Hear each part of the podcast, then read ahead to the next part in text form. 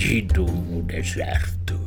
A única esperança de sobrevivência está ali na cidade em ruínas, erguendo-se das dunas. Comida, água e riqueza aguarda aventureiros heróicos dentro de uma pirâmide ancestral governada por um estranho povo mascarado. Café? Café? Café com o quê? Café com Dungeon.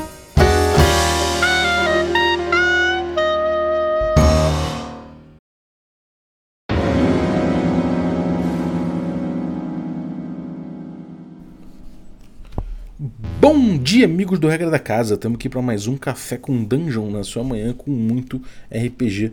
Meu nome é Rafael Balbi e hoje eu estou aqui bebendo o meu café ovelha negra delicioso com um pouco de areia que restou aqui do deserto e também com um gosto peculiar aqui de cogumelo que está me deixando um pouco doidão.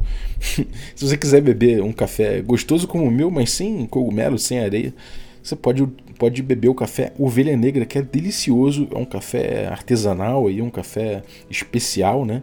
feito por pequenos produtores, agricultura familiar. E é delicioso, cara. É qualidade de vida para sua manhã, para você ouvir o café com dungeon de boa aí. E se você quiser tomar um café como esse, né? vá lá em ovelhanegracafés.com.br e utilize o cupom Dungeon Crawl, tudo maiúsculo, que você consegue um desconto. E ainda mostra para eles que você chegou lá através do Café com Dungeon. Se você quiser um desconto melhor ainda, aí, cara, você me consulta se você for um assinante do Café com Dungeon. Se você não for um assinante, a partir de 5 reais você ajuda muito o projeto, demais mesmo. Então é só você chegar lá e ajudar a gente no picpay.me barra café com dungeon. Você participa de um grupo de Telegram muito legal, com gente muito interessada em jogar né, em RPG junto, em debater RPG, em trocar ideia, trocar links, trocar financiamentos coletivos. A galera adora caçar financiamentos e tweets das pessoas e trocar lá os links. E fora isso, você recebe conteúdo extra e participa de sorteios dos nossos parceiros, então dá essa força aí. Vamos lá, estamos na D&D Cyclopedia e vamos falar hoje do módulo B4, a cidade perdida, né? O Lost City. Muitos de vocês podem falar, ah, que droga, ela vem mais old school aí. De fato, B4 né, é, uma, é uma aventura feita para D&D Basic, uma aventura de 1982 e ela é old school. Não tenho defesa aqui, não tenho como me defender. Porém, é importante a gente botar aqui uma coisa importante. Ela é uma aventura muito bem feita e dentro dela você consegue perceber facilmente os três pilares de jogo do D&D atual, né, do D&D quinta edição, como se pretende. É um jogo que tem exploração, né? É um jogo que tem combate também e tem também interação social. Isso é muito forte nesse jogo, esses três pilares. Então é uma aventura que eu recomendo demais para quem está afim de explorar dungeon na quinta edição que é uma coisa que eu sinto falta, uma dungeon realmente bem maneira na quinta edição. Eu acho que essa aqui é uma bela dungeon para você trazer, para você reviver um pouco uh, essa era tão, tão gostosa das dungeons, né, cara? Realmente B4 Lost City é uma delícia em relação à construção de aventura e tem muito a ver com D&D quinta edição nesses três pilares, então não é difícil você adaptar, né? não é difícil você pegar o mote geral da aventura e passar para a quinta edição. Se você quiser, inclusive, você pode pegar é, esse módulo do Lost City, ele virou é, uma adaptação para a quinta edição nas mãos da Goodman Games, né, nos mesmos moldes do, do X1, né, o Eye of Dread, que eu já fiz o, o review aqui no Café com Dungeon, você pode ir lá na Goodman Games que eles fizeram o Original Adventures Reincarnated dessa aventura aqui, ou seja, vem o um módulo básico e junto dele vem uma expansão imensa com material pra caramba para quinta edição. Eu não tenho essa edição para fazer o review aqui, o, X, o X1, né, o, Eye of Dread eu tinha, mas eu não tenho. Esse aqui, o Lost City, eu tenho o original, né, eu tenho a aventura é, o, o, encadernada, né, que vem, vem com furos de, de fichário, né, essa aventura clássica. Eu tenho ela original, assim, consegui pegar no eBay por um preço não tão caro. Então, pô, eu tenho a honra de ter esse material aqui. Já de cara, falando sobre o material em si, para quem tem curiosidade, né? Ele tem uma capa de cartolina, né? uma capa de, de, uma, de um papel mais, mais, uma gramatura maior, né? Ele é roxo, assim, tem uma ilustração muito bonita já de cara, uma pintura a óleo, assim, de uma cena típica ali de, Ceia, né? Da, dali do interior da pirâmide, né? Uma confusão acontecendo, é, é, lute espalhado, gente de máscara, bicho voador, um monte de coisa acontecendo, muito legal, inclusive a parte gráfica das ilustrações. E ele não é só frente e verso, né? Não é, não é capa contra, contra capa só. Ele abre, ele acaba sendo um trifold, né? então ele acaba ficando aqui com, como um escudo do mestre, né? Ele pode funcionar como escudo do mestre. Na parte interna dele, ele tem um monte de mapa, né? Da, daqueles mapas clássicos azuis do D&D. Ele tem vários desses mapas, na verdade, do Tier 1 ao Tier 5 da dungeon, né? Que são os cinco andares da, da dungeon, os cinco primeiros andares.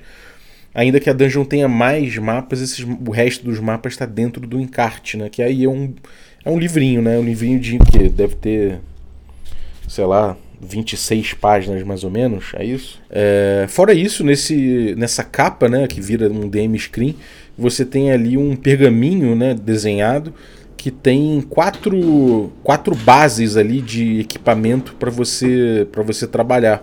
Né? São três kits de, de equipamento para você para você usar com o custo, inclusive. Então é aquela coisa, né? Se você precisa rolar um personagem rápido, você só precisa jogar os atributos ali, faz muito rapidinho o personagem no D&D Basic e já usa um kit desses aqui, né? Você tem três kits com três custos diferentes, três tipos de equipamento diferentes e você já tem um aventureiro pronto para você meter a cara na dungeon. Então é bem rápido nesse caso. E dentro, né, dentro do, desse, desse, dessa, dessa capa de cartolina, né, de, de, de, papel um pouco mais, mais grossinho, você tem um miolo ali, né, que também é furado para você botar no fichário. Todas as aventuras do, do Basic, do Expert nessa época tinham esses furos de fichário, né, então eles esperavam que você recheasse o teu fichário com elas. E aí, cara, as ilustrações são preto e branco dentro, né, aquele miolo clássico. E são bem legais as, as, ilustrações, né? Eu acho que já são até mais evoluídas do que as ilustrações que você tinha normais ali no D&D é, é, edição original, no, no, na caixa do, do Holmes, né? Aqui já consegue, já, já, já tem ilustrações que eu acho bem, bem legais mesmo, as ilustrações. Não é, não é só aquela, aquela, aquela vibe inocente, né? Aquelas é, ilustrações meio naif, não é, não, não, é, não é isso, é uma ilustração realmente mais, mais, mais interessante mesmo, mais caricato, mais, mais legal. Bom, aí eu vou começar a pegar o conteúdo de dentro, né?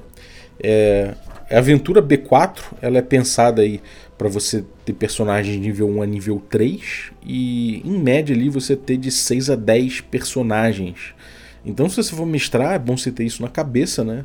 É, ela é feita para personagem, para 6 a 10 personagens, e de fato, a gente está jogando DD Moleque, a gente usa essa aventura no DD Moleque, a gente já está na segunda temporada né, das gravações do, do jogo, e já deve ter passado aí seus 10 personagens na, na mesa, fácil. Então, realmente é mais ou menos esse nível mesmo. É, lembra que se você for jogar no D&D quinta edição, os personagens de quinta edição são bem mais poderosos, então pode ser interessante você comportar isso, de você pensar nisso quando você for adaptar, tá? Então tenha isso em mente caso você não conheça as diferenças para as edições anteriores. Os personagens atuais são muito, muito mais poderosos. É, inclusive água e comida às vezes não vai ser um problema, então é bom você botar aí outro motivo, tentar pensar em outro gancho para o grupo se aventurar aí dentro. Mas, enfim, é possível você trazer essa, esse gancho para cá tranquilamente. Ele fala que a, a, aventura começa né, com uma. Com, a aventura se propõe a ser uma exploração dos níveis superiores dessa dungeon. E então ele, por isso que ele coloca na capa, inclusive até o nível 5 no máximo. Né? Na teoria, ele pensa que você pode chegar no nível 3 se você descer 3 níveis dentro dessa pirâmide. Então a ideia seria um nível por um nível por, por nível de pirâmide, né? por level da pirâmide ali. Quanto mais fundo, mais perigoso. É, se se é, ele coloca né, que você pode de repente alterar ali os monstros ou de repente botar mais personagens para o grupo. Caso o grupo esteja com poucos jogadores, você pode botar para cada um para controlar dois personagens. Isso de fato foi providencial no D&D Moleque. Não tem como dizer que não. É, é um jogo que é feito para se estender durante muitas sessões, tá? Realmente ele é grande, é um módulo extenso. Você não consegue matar esse módulo, esse módulo num, numa aventura, sei lá, de evento ou algo assim. Ou numa one shot. Mas você pode até fazer uma one shot com ele, com o grupo tendo que entrar, tirar o máximo que conseguir, ou sobreviver pegando água, pegando comida e sair assim que puder, sabe? Você pode fazer isso também que vai funcionar. De qualquer forma, ele cresce muito com as sessões, né? Porque, como eu falei, ele tem ali questões de, de facções sociais que são muito legais de explorar, ele tem segredos interessantes, ele funciona como uma tumba do, do rei Alexander e da rainha Zenóbia. Então existe aí uma. Existe bastante coisa ali dentro, bastante coisa interessante ali dentro, então pode ser interessante você mestrar dessa forma. E caso você queira expandir, né, ele tem a parte 5 aqui do livro, ele traz notas para você é, explorar, expandir o conteúdo a partir da é, na parte inferior da pirâmide, né, abaixo do nível 5 ali. Ele traz até mapas e tudo mais, mas ele não traz exatamente é, o conteúdo de tudo em absoluto que tem aba abaixo do nível 5. Ele traz ideias gerais só, né? Ele vai ficando cada vez mais cheio de lacuna e fala que isso é o trabalho do mestre você fazer, caso você queira expandir. O que eu acho até interessante, né? É, de fato você não precisa expandir tudo, mas caso o grupo queira, engaje, resolva de repente é, fazer uma campanha ali dentro que, que envolve você descobrir a, cidade perdida e reconstruir os, seu, os seus dias de glória ali dentro, pode ser uma, uma campanha interessantíssima ali dentro. É, ele fala um pouco sobre como mapear, né, como de repente pode ser feito o mapinha, né? E é interessante que ele recomenda que você, como mestre, entregue um mapa do contorno de cada nível da dungeon, né, da, da pirâmide, e que complete com o grupo ali, mais ou menos como se como, como ele, ele recomenda com o Eye of Dread, né, que ele manda com os contornos gerais da ilha e internamente ali ele fala para o mestre ir com o grupo descobrindo o que, que tem ali dentro. Eu acho até interessante, é um jeito simples de fazer, mas de fato é, eu prefiro de outra forma, né, engajar né, dessa forma. Eu prefiro deixar que o jogador ele mesmo decida como ele vai mapear, porque pode ser que ele não resolva nem mapear com as bordas, nem nada assim. Ele pode, enfim, existem milhões de formas de mapear. E o mais importante para mim é que o jogador tente se encontrar ali dentro e meditar, né, é, refletir a respeito de como é o espaço ali dentro. Por curiosidade, né, ele cita que se você quiser localizar esse, é, é, essa aventura, esse módulo Lost City no mapa, você pode botar ele no deserto de Alisian, que fica no, que fica no Emirado de, de Laruan. Né? E isso é uma região de Mistara, né, do mundo conhecido na época, que é explorada nesses módulos do Basic do Expert nessa época e que fica ali a leste do grão de cado do Cado de Carameicos e a norte do que é o território ali do Eye of Dread, né? Então você tem todo esse ecossistema aí do, do known world, né? Do mundo conhecido que você pode utilizar nessa fazendo um tour dos módulos, né? Como mais ou menos a gente está fazendo com D&D Moleque de uma forma bem solta, né? Então vale dar uma olhada se você curte esse lore, esse tipo de coisa, vale dar uma olhada nisso. É, ele fala também, ele bota uma nota aqui a respeito de monstros, isso é uma coisa que eu queria comentar também, antes de, de cair um pouco na história da, da, do módulo, né?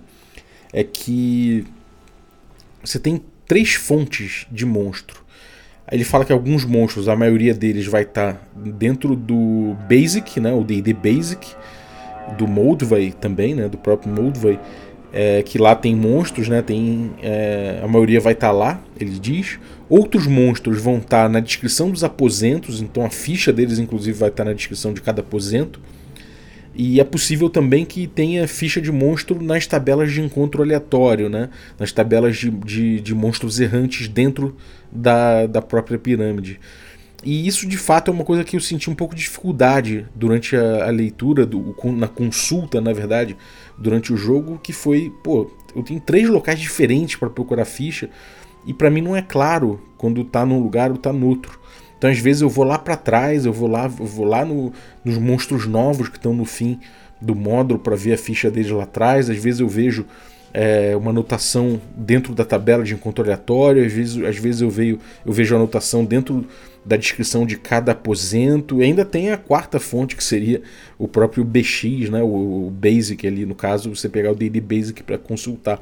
Então acho que podia estar, mais, estar tudo mais reunido, seria mais fácil é, consultar assim, né, pelo menos na minha opinião.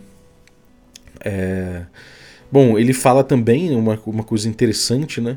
É que é, caso o mestre não tenha exatamente o número de personagens e jogadores ali é, muito, muito alto, que ele pode mexer né, nas criaturas e dar aquela, aquela dica de que você pode fazer o módulo virar uma coisa sua. Que eu acho que vale muito a pena, inclusive aqui, né, nesse módulo aqui, vale muito a pena você mexer nele, você se apossar dele, e para isso é fundamental que você faça uma leitura da história de Sindiceia, né? a história dessa cidade, a história desse local, entender quem são as facções, o que, é que elas querem, como é que elas estão o que, é que elas estão tramando ali embaixo, né? Você pensar nesse tipo de coisa vai ajudar muito você a mestrar o módulo. É, vai ter interação social, provavelmente. Os jogadores, se chegarem lá embaixo, eles vão trocar ideia de repente com facções, com, com cidadãos meio malucos e tudo mais, cheio de cogumelo nas ideias. e, e aí vai ser legal você saber o que falar, saber como brincar em cima dessas, dessas figuras e como os jogadores podem aproveitar de repente essas facções todas aí para tirar proveito disso, para tentar fazer isso, para usar isso para superar os desafios, que é uma coisa sempre, sempre muito interessante, né? É... Uma outra coisa também que eu acho interessante aqui é que ele, ele fala que, bom, é, você você tem ali as movimentações, né?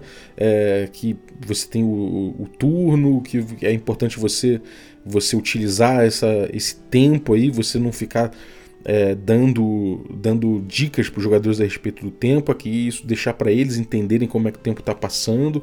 Você vai usar encontros aleatórios é, a chance de encontro aleatório uma vez a cada dois turnos, isso é uma coisa que é um pouco frenética, assim, de fato você sente que é muito grande a chance de ter encontro aleatório, e que os jogadores não vão ter nada do lado de fora da pirâmide onde eles facilmente consigam reparar equipamento, né, é, é, é, consertar equipamento, é, pegar provisões novas, etc. Eles não conseguem nada próximo. E aí, né, eles falam que isso é um. Eles meio que colocam isso como um elemento de pressão. Mas o que eu vejo na prática, principalmente com DD Moleque, né? Com, que tem dungeon crawlers aí, os jogadores são dungeon crawlers experientes, né? Eu vejo que de fato o jogador, quando ele percebe que ele está ficando sem recursos básicos, ele não se mete mais fundo na, na dungeon. Na verdade, ele sai. Então eles preferem encarar um deserto duvidoso pela frente mas com a possibilidade de chegar num lugar onde vai ter de fato alguma é, um lugar, sei lá, uma cidade, um oásis, um lugar onde ele possa recobrar né, itens e recursos para voltar para a pirâmide mais tarde com mais recursos. É, isso não é impossível, né? Isso não é uma coisa que é para ser impossível e, e, e, assim, mas é importante você dificultar isso porque, de fato, né, o, a questão de não ter nada em volta da pirâmide é para ser um elemento de pressão, sim. Então você dosar isso vai ser importante. Não, de fato, não sinto que tem muitos recursos como água, comida e tudo mais dentro da pirâmide para o grupo que seja suficiente para todo mundo do grupo. Não parece que, sabe, eu, eu, eu, recordando assim, não, não vejo nada que seja, sabe, ah, aqui tem comida pra caramba o suficiente para o grupo não precisar correr atrás, sabe? Não vejo isso acontecendo. Então prepare-se, eu acho que é provável que o grupo, é, é, de, em algum momento, ele resolva voltar e sair um pouco da pirâmide, como aconteceu no D&D Moleque.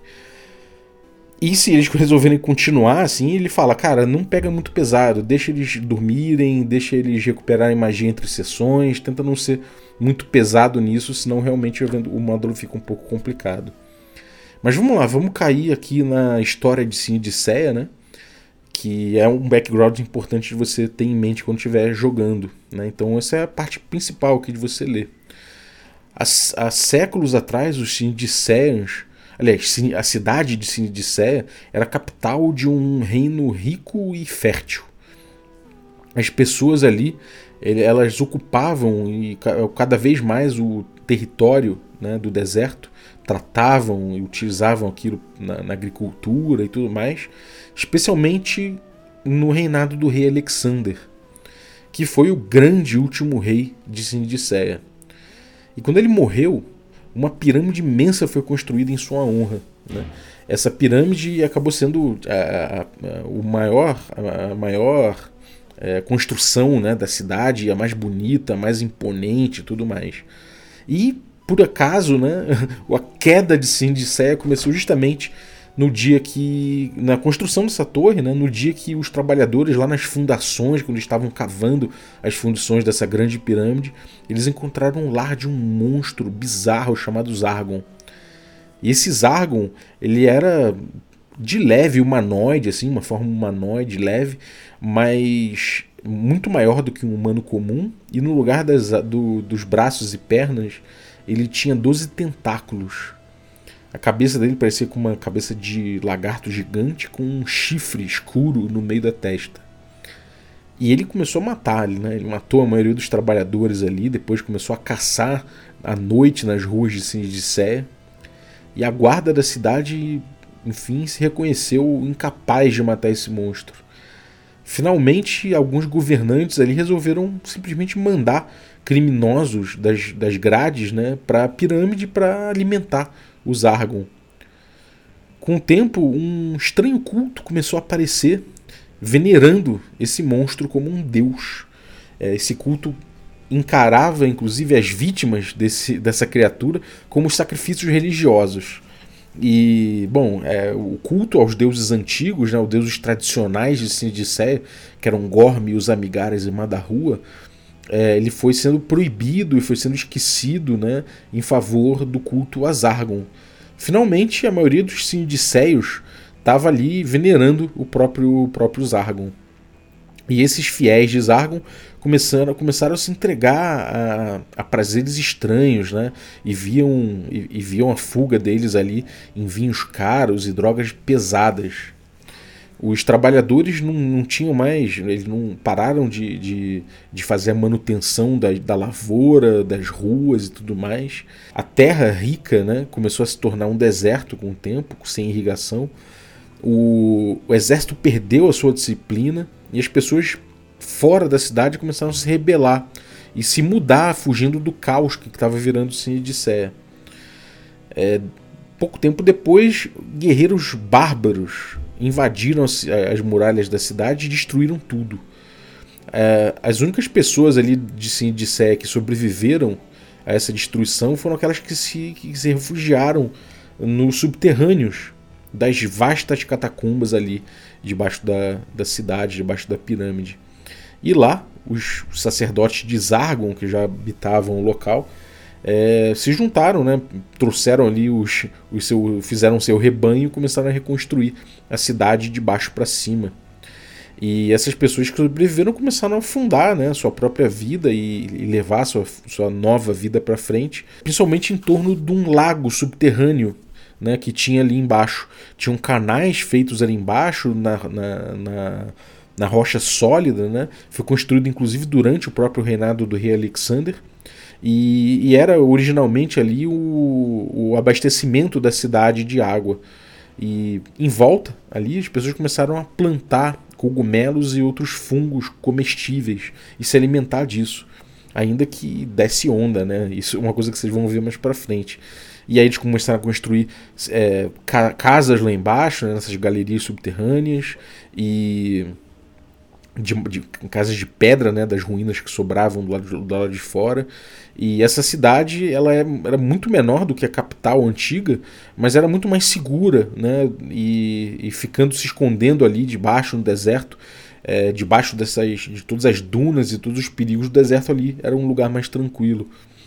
E com o tempo, né, as, a marcha das dunas foi cobrindo a cidade original, né, foi desfazendo ali a muralha, desfazendo as construções, cobrindo de areia, até que ficou a cidade perdida na vastidão do deserto, somente com aquela ponta de pirâmide para fora e no topo três, uh, três estátuas né, dos três deuses clássicos, que é o Gorme, os Amigaras e Madarrua. Os Sinidicéios eram é, é, um povo né, que geração após geração começou a viver lá embaixo, viver no subterrâneo. E ainda que se mantivessem humanos, a pele deles começou a ficar cada vez mais pálida e o cabelo cada vez mais branco, mais esbranquiçado, cor de osso. Os Sinidicéios começaram a desenvolver inclusive infravisão, e assim como os Goblins começaram a ter problema de visualizar as coisas na luz do sol. Cada Sindicé, inclusive, começou a, a, usar uma máscara estilizada, né? É, normalmente de um animal ou de um rosto humano, alguma coisa assim. Algumas feitas de madeira, outras feitas de papel machê, algumas de metal até. Normalmente decoradas ali com, com rebites, com continhas, com ossos, penas, joias. E a maioria dos Sindicéios, eles usam é, roupas ali, até roupas chiques, né? É, usam bastante joia e carregam espadas curtas. Alguns pintam o próprio corpo com cores chamativas. E, e essa, esse é um povo que está à deriva, ele está morrendo. Na verdade, deriva não, né? ele está se extinguindo. Cada nova geração é menor do que a anterior.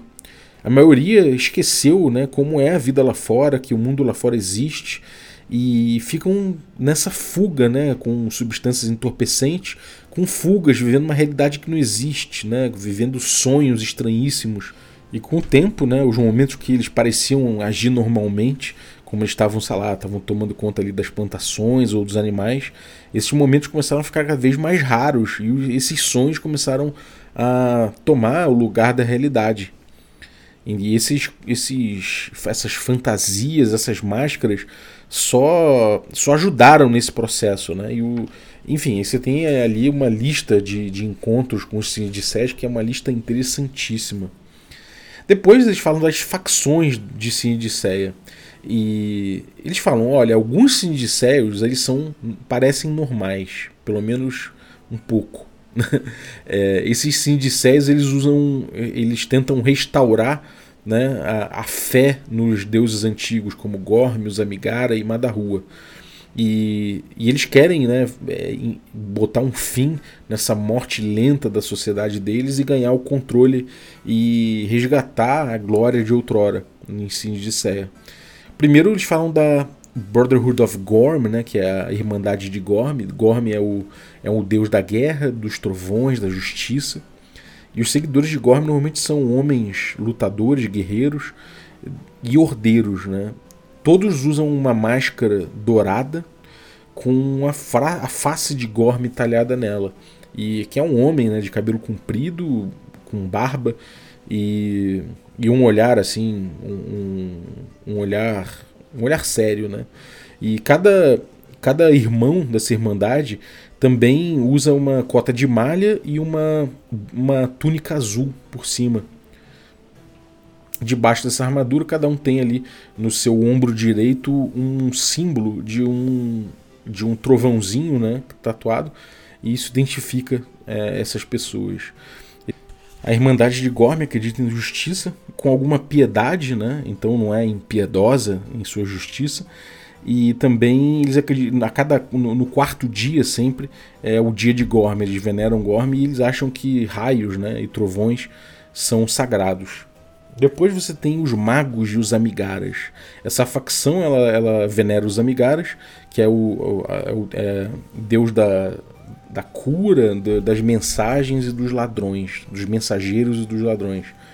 Eles são neutros, né? normalmente são, são magos neutros, e eles usam máscaras de prata com a face, com o rosto de Usamigaras, que é uma criança sorridente.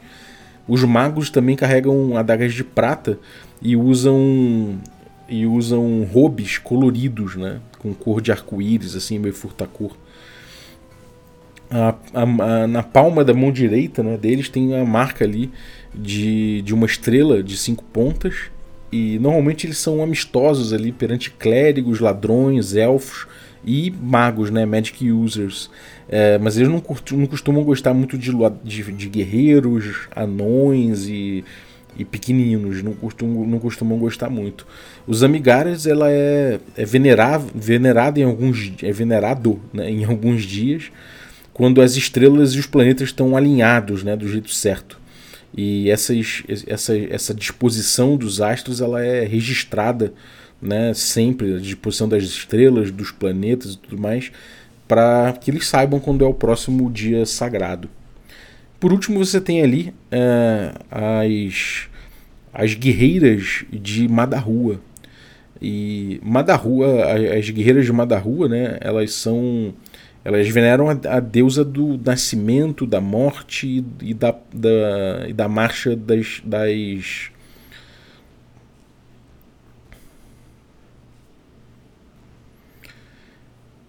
elas são normalmente é, são guerreiras, né? Guerreiras neutras e, e veneram a deusa da, do nascimento, da morte e da marcha das estações do ano.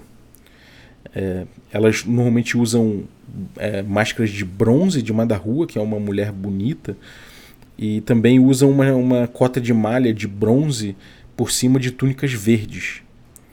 É, cada, cada guerreira de, de Madarrua tem um, uma pequena foice, né, uma pequena, uma pequena na verdade não é uma foice, né? É uma, é uma cicatriz no formato de foice, né? E dentro ali no, no pulso, né? Na parte interna ali do pulso esquerdo. E a Madarrua tem um dia santo específico no início de cada uma das quatro estações. É... As três facções elas não se dão muito bem dentro dessa, dessa pirâmide. Cada facção tem certeza que é, que os, os membros né, da, sua, da sua facção sabem o jeito certo de trazer a Sindiceia aos seus dias de grandeza.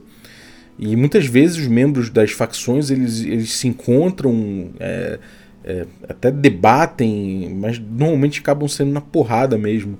E, e é até possível que as três é, facções cooperem entre si mas essa cooperação é bem rara de acontecer e é para ser vendido caro. Né? Uh, essa, essa, essa, essas rusgas entre as três facções né? e, a, e a, a, a empresa deles, né? a, atividade deles de tentar trazer sanidade de volta para a sociedade de Sindiceia dá bastante oportunidade de trazer interação de, com os personagens né? para a aventura é, para o mestre trabalhar isso. E essas facções elas podem ser é, jogadas de diversas formas, assim. Dá para encarar como monstro com tesouro, sabe? Mas, mas pô, certamente é, uma, é um espaço muito interessante de se abordar é, quando você começa a perceber ali os plots e, e as rusgas e os problemas entre eles e de repente é, atritos, né? Você começar a explorar isso pode ser muito divertido. E aí fica fácil, você inclusive der uma lida e começar a planejar ali a interação entre as facções, isso pode, isso pode ajudar muito os jogadores a resolverem as coisas não necessariamente no ataque, na, na briga, mas até pela conversa também e pela, pela inteligência, né? É, enfim, é, é, interessante você não forçar os jogadores, eles colocam aqui, não forçar os jogadores a uma, uma conclusão pré-determinada sobre o que é cada encontro, né? É, as ações dos jogadores, inclusive, tem que fazer diferença nisso. Então, não pensa que ó, o, o, que vai acontecer é que o grupo vai entrar lá e vai unir as facções e vai fazer isso, vai fazer aquilo. Não é para você pensar isso, é para você deixar o jogo correr e ver como é que acontece esse tipo de coisa. Pode ser que aconteça uma aliança, pode ser que você utilize um, uma contra a outra e ganhe poder ali dentro. Enfim, existem milhares de formas de se abordar isso. É importante que os jogadores abordem o problema, né? É, se os jogadores encontrarem uma facção e resolvam entrar, vai ser fácil, né? É, é para ser mais fácil que eles, eles conseguirem suprimentos, né? E aí sim você tem esse momento em que o grupo fala, cara, de fato agora sim, a gente tem aqui essa irmandade, a gente fez uma aliança com eles, a gente tem água, comida, a gente não precisa mais sair daqui. E isso de fato é um momento importante, né? Isso é uma emancipação dentro desse dungeon crawl. No, é, enfim, eu ia dar um spoiler de D&D moleque, mas não vou dar mas acho que isso faz uma diferença muito grande no, nesse dungeon crawl aqui, você fazer essas alianças de fato, né? E todas as facções estão dispostas a aceitar novos membros, né? E enfim, existe uma negociação para isso, existe todo uma, um, um, jogo em torno disso que eu acho muito importante de você explorar. A Irmandade de, Gor, de Gorm, por exemplo, vai trazer sempre homens, é, homens guerreiros, é, anões também, é, pequeninos e tal, mas também elfos, homens, e, e isso é, o, é, quem eles normalmente trazem para ser é, membros completos, né? Enquanto os magos dos Amigaras normalmente trazem qualquer, é, qualquer mago, feiticeiro, elfo, clérigo ou ladrão. As guerreiras de, de, de, é, as guerreiras, né, que elas costumam só trazer guerreiras mulheres, entre elas, elfas mulheres, anãs mulheres e pequeninas mulheres como membros completos, né? Membros in, é, full members, né? E bom, qualquer personagem ali pode se tornar um membro de uma membro inferior da facção. Então, se você não é mulher, né? Você de repente é um guerreiro, mas você pode fazer parte ali das das, das guerreiras, né? De Madarrua sendo só um membro menor. Então isso é possível também. Uh, você tem uma outra facção que são os, os, sacerdotes de Zargon, que é a quarta facção que tem ali dentro. E, e, eles são muito encontrados nas áreas abaixo da aventura básica, né? que, que é essa parte que fica abaixo dos níveis normais ali que os jogadores vão enfrentar. Os sacerdotes de Zargon eles servem o próprio monstro né? e controlam de forma geral a cidade embaixo, é a principal força ali embaixo. É... E aí eles começam trazendo os, os tiers, os tiers de dungeon, a descrição das dungeons, eles falam essa coisa do, do dos monstros aleatórios ali, dos monstros errantes, pra você checar a cada dois turnos, aí você rola um D8. É, depois que saiu, né, você joga D6 para ver se sai um, se sai um é um encontro aleatório, aí você rola um D8 para ver na tabela aqui qual que saiu. Aí você tem uma centopeia gigante, você tem o gafanhoto é, da caverna, você tem os Sindicians, você tem os, os Ferrets gigantes, você tem Gnomos, você tem Goblin, tem, tem bastante coisa para acontecer. Ele traz uma descrição de cada resultado desse. E. Enfim, cada tier de dungeon eles trazem bastante informação aqui para você mestrar. Tem um, um box para você ler para os jogadores, né? Que ele lê mais ou menos assim: há dias atrás, um, o seu grupo de aventuras é, acabou se juntando a uma caravana do deserto.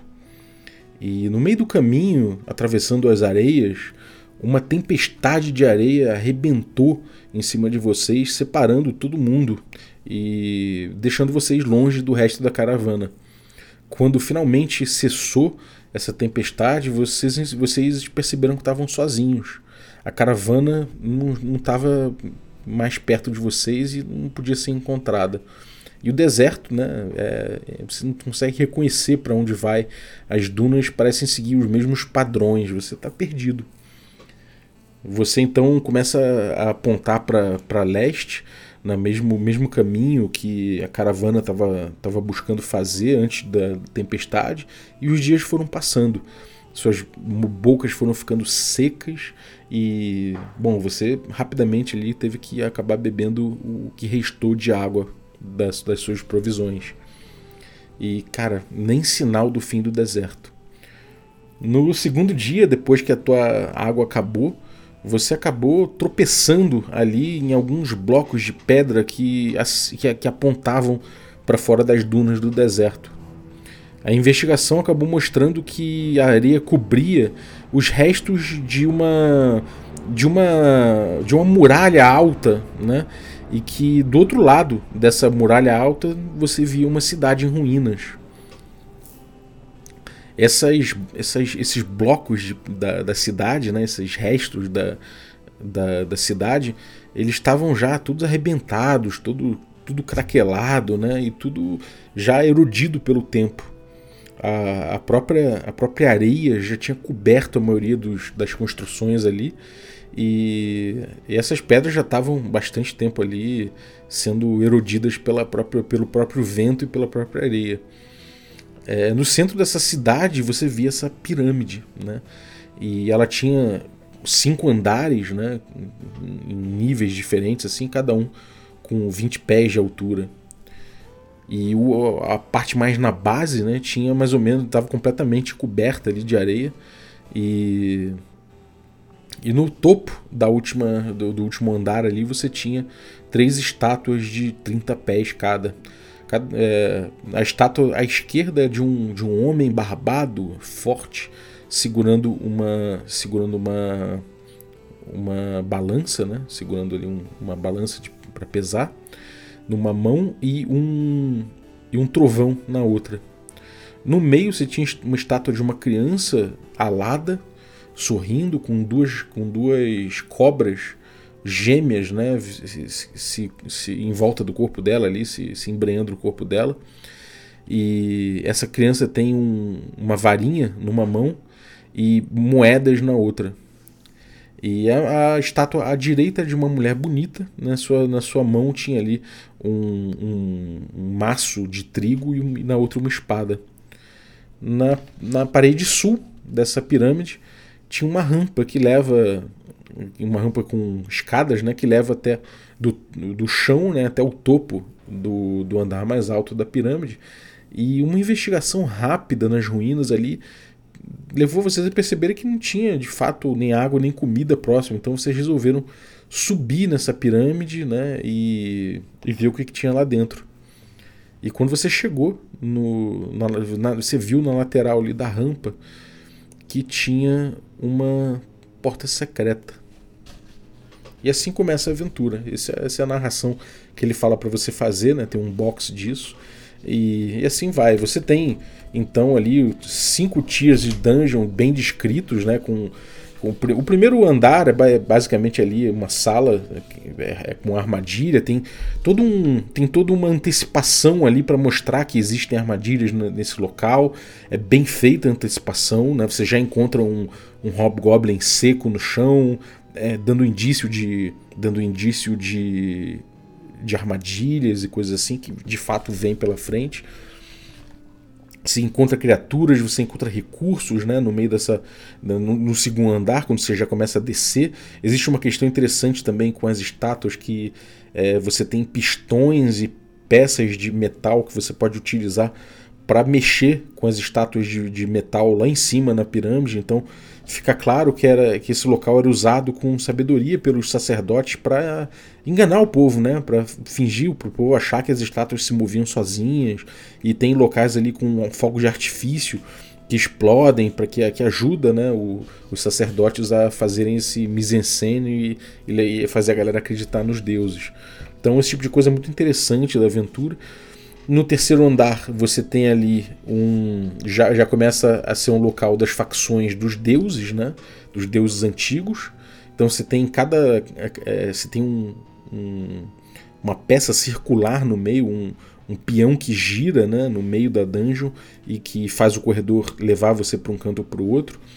E dependendo de onde você vai, você vai encontrar uma facção ou outra né, eu achei um jeito bem criativo de você fazer essa separação ali das, das facções dentro desse local. E aí você pode brincar bastante com isso, né, com o que cada facção tem, com o que você pode trazer de cada facção. Isso eu gostei bastante. É...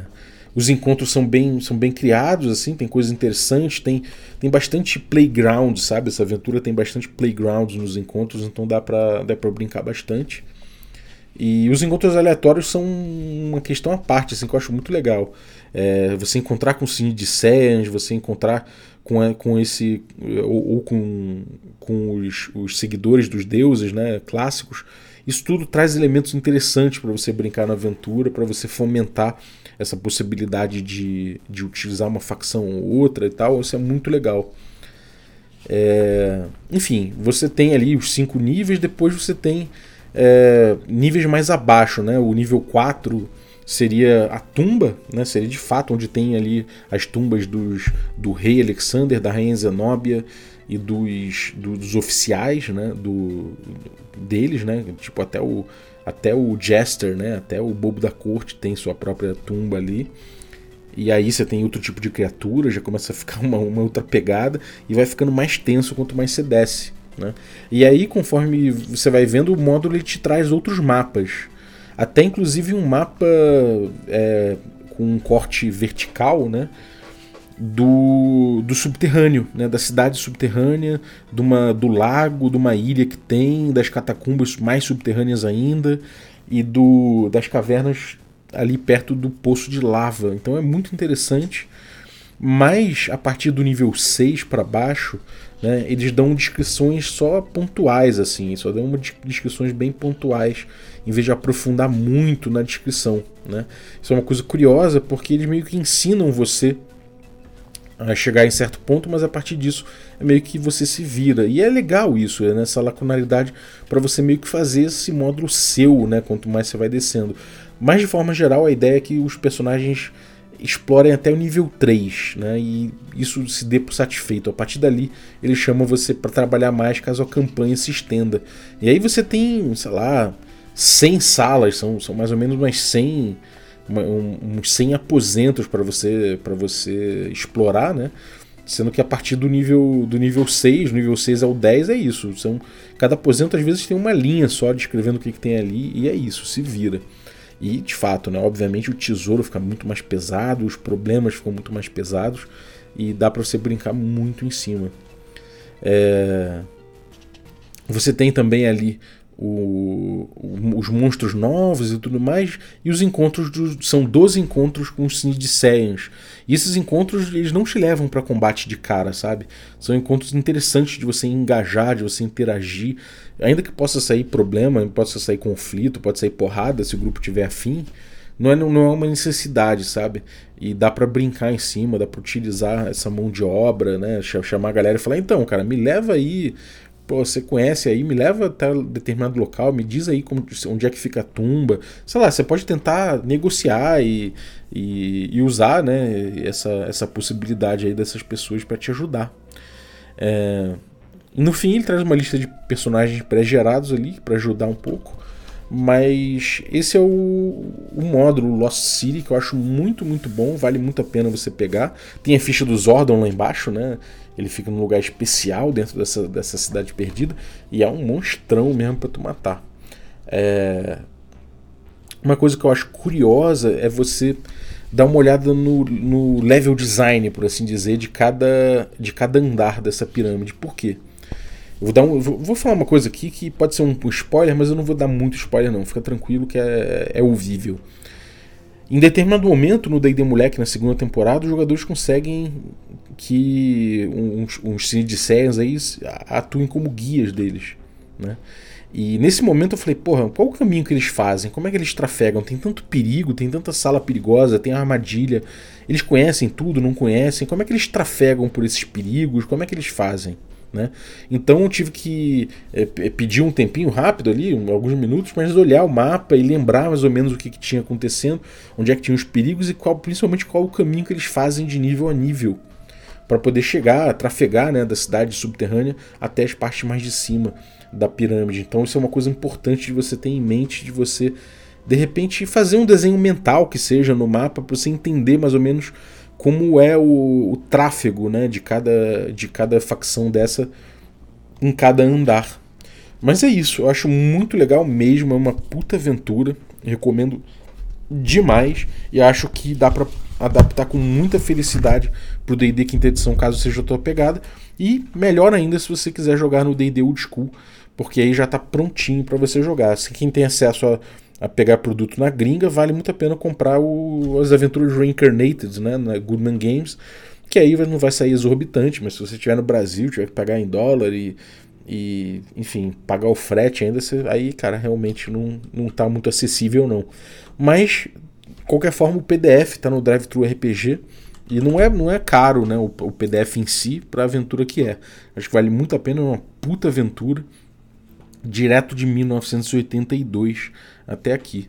Então é isso, espero que você tenha curtido essa D&D Cyclopedia, né, dando uma visitada aí nos clássicos do D&D. Eu queria agradecer você que ficou ouvindo a gente e você que apoia o Café com Dungeon, torna possível essa aventura. Se você quiser também se tornar um assinante porque ainda não assina, picpay.me barra café com dungeon e ajude a gente. Eu vou agradecer aí o Walter Luiz Lada da Silveira, muito obrigado pelo teu apoio e de todos os Café Expresso. Vou agradecer também os nossos assinantes de café com creme, dentre eles eu vou agradecer Daniel Saraiva, muito obrigado Daniel pelo teu apoio. E agradecer também aos nossos assinantes de café gourmet, né? E são eles aí o Erasmo Barros, o Francisco Siqueira, Pati Brito, Adriel Lucas, Bruno Cobb, Diego Sextito, Rafa Cruz, Abílio Júnior, Denis Lima, o Marcelo Bentes, o Craven, né, o Jean Paz, o Franciola Araújo, o Rafa Mingo, o Caio Messias, Pedro Cocola, o Tito Lima, Jabas Trindade, Germano Assis, Gleb Duarte, Rodrigo Freitas, o Playmo Lens e o Rodrigo de Lima Gonzalez. Galera, muitíssimo obrigado pelo apoio de vocês, um abraço e até a próxima.